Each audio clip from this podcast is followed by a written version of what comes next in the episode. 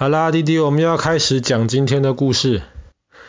在爱沙尼亚靠近俄罗斯的边界有一个村庄，这个村庄叫做希拉迈埃。希拉迈埃这个村庄其实一直都是一个很美丽的一个村庄。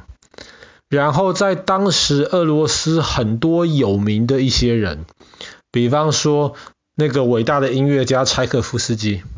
或者是像有一个伟大的科学家叫做嗯帕瓦洛夫帕瓦洛夫吧，他们都很喜欢在夏天的时候跑到希拉迈埃这个地方来度假来避暑。这个地方是一个很美丽的一个地方。后来呢，后来在第一次世界大战之前。俄罗斯有一些科学家，他们发现希拉迈埃这里有石油，但是这个石油不是像我们今天想的那种沙乌地阿拉伯那种石油，这种石油叫做盐页油，它基本上是藏在石头中间的一种油，但是这个地方有石油，而且这个石油是可以拿出来使用的。所以在第二次世界大战的时候，德军是非常非常缺石油的。后来德国人占领了希拉迈埃之后呢，就把这个村庄改变成了一个可以说是一个炼油厂这样子的一个地方。本来美丽的村庄后来就变得没有那么美丽了，因为在这边德国国人开始弄了很多这种大型的工厂跟这种工业的机械设备。就开始要把石头里面的油可以弄出来，这样子德国的坦克车、德国的这种运输车，他们才有油可以使用。一直到第二次世界大战结束的时候，在希拉迈埃周围发现了这里不只是有油，这里还有另一种东西叫做铀 （uranium） 铀。从此，这个村庄就从地图上面消失了。在苏联当时的地图上面找不到这个村庄。那么，在这个村庄，如果假设你真的要寄信好了，或者是你要说这个村庄的话，这个村庄已经没有名字了。真的要称呼它，它的代号就是莫斯科五百。为什么这个村庄在发现有铀之后就消失了呢？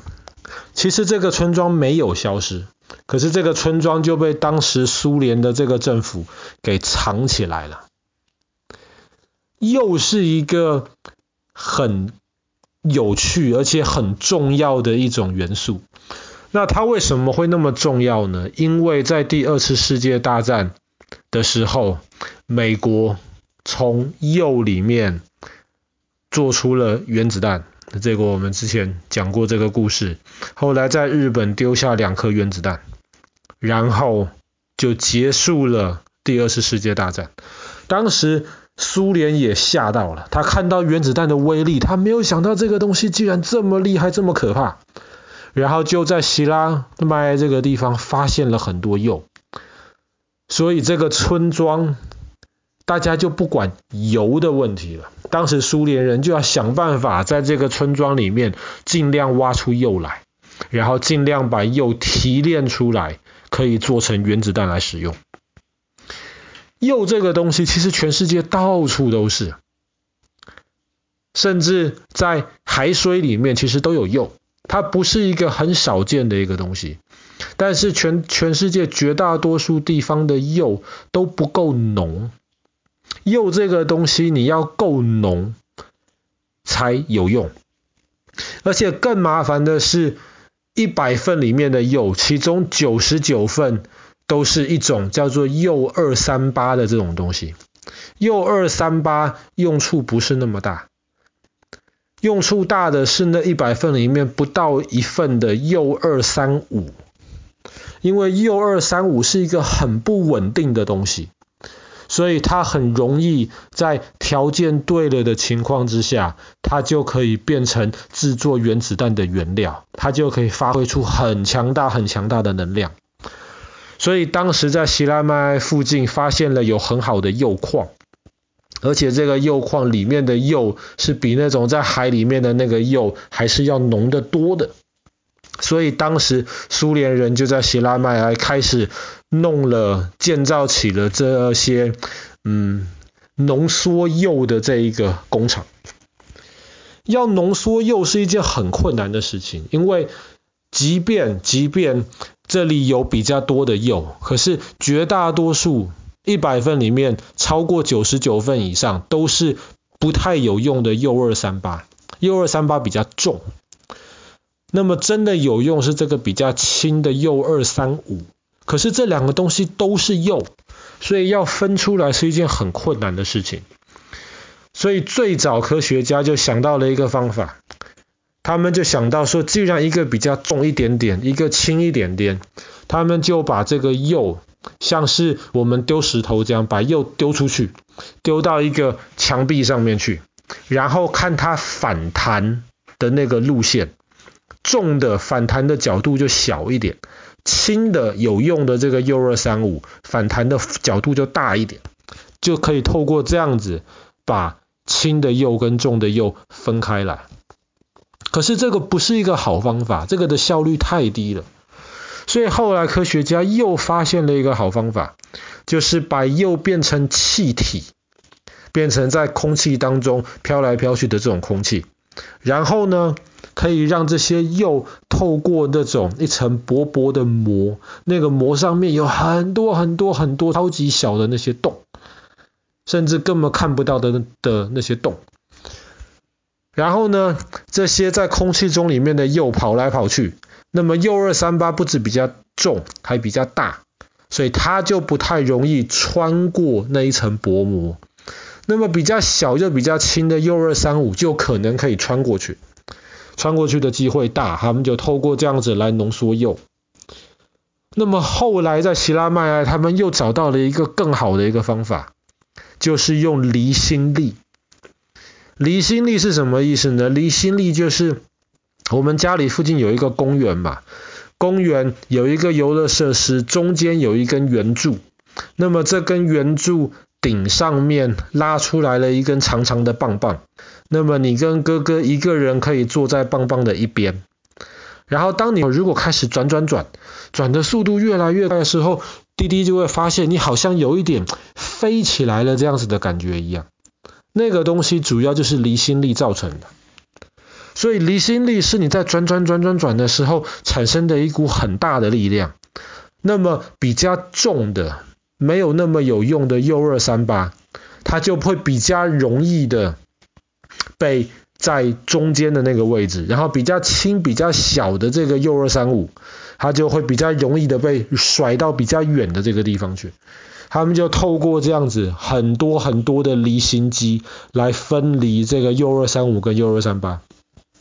当时在西拉迈埃这边就装了几千个离心机，然后为了不让